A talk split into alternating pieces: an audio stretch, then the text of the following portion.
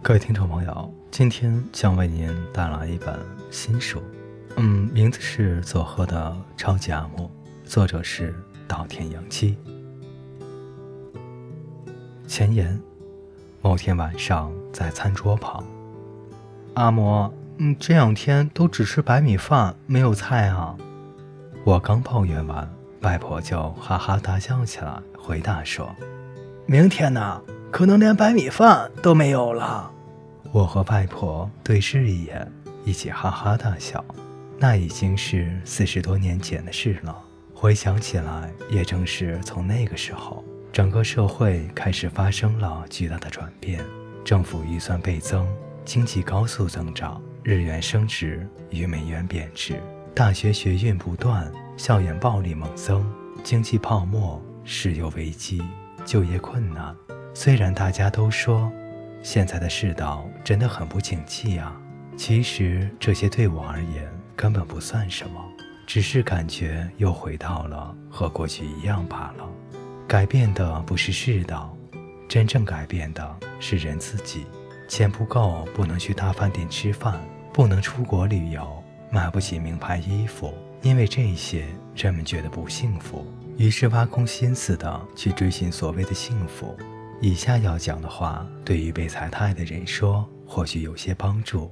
其实完全可以将裁员想成是从早晨八点起床，匆忙挤电车赶到公司工作，加班到须臾奉承的酒桌上的应酬，坐末班车的电车回家的人生中解脱出来。今后何去何从，夫妻俩或是全家人可以一起商量。这反而会增加与家人的交流和沟通。事情是好是坏，完全是看人怎么去想。因为没有钱，所以不幸福。我觉得大家似乎都被这种想法牢牢地拴住了。因为大人都这么想，小孩子当然也过得不安稳。因为大人不能带他们去迪士尼乐园，不能给他们买新衣服，所以他们也不尊敬父母。因为成绩不好，进不了好学校，连自己都觉得前途暗淡。因为心态悲观，小孩子每天都过得没有意思，对将来也不抱期望。少年犯罪的不断增加，其实就算真的没有钱，只要心情乐观，也能够活得坦然。我的外婆就是这样的人。我小时候寄养在外婆家，她生于一九零零年。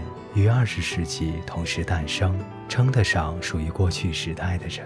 一九四二年，外公于战争时期去世之后，外婆就在佐贺大学及其附属中学、小学担任清洁工，独自抚养两男五女，共七个儿女，熬过了艰难的战后重建时代。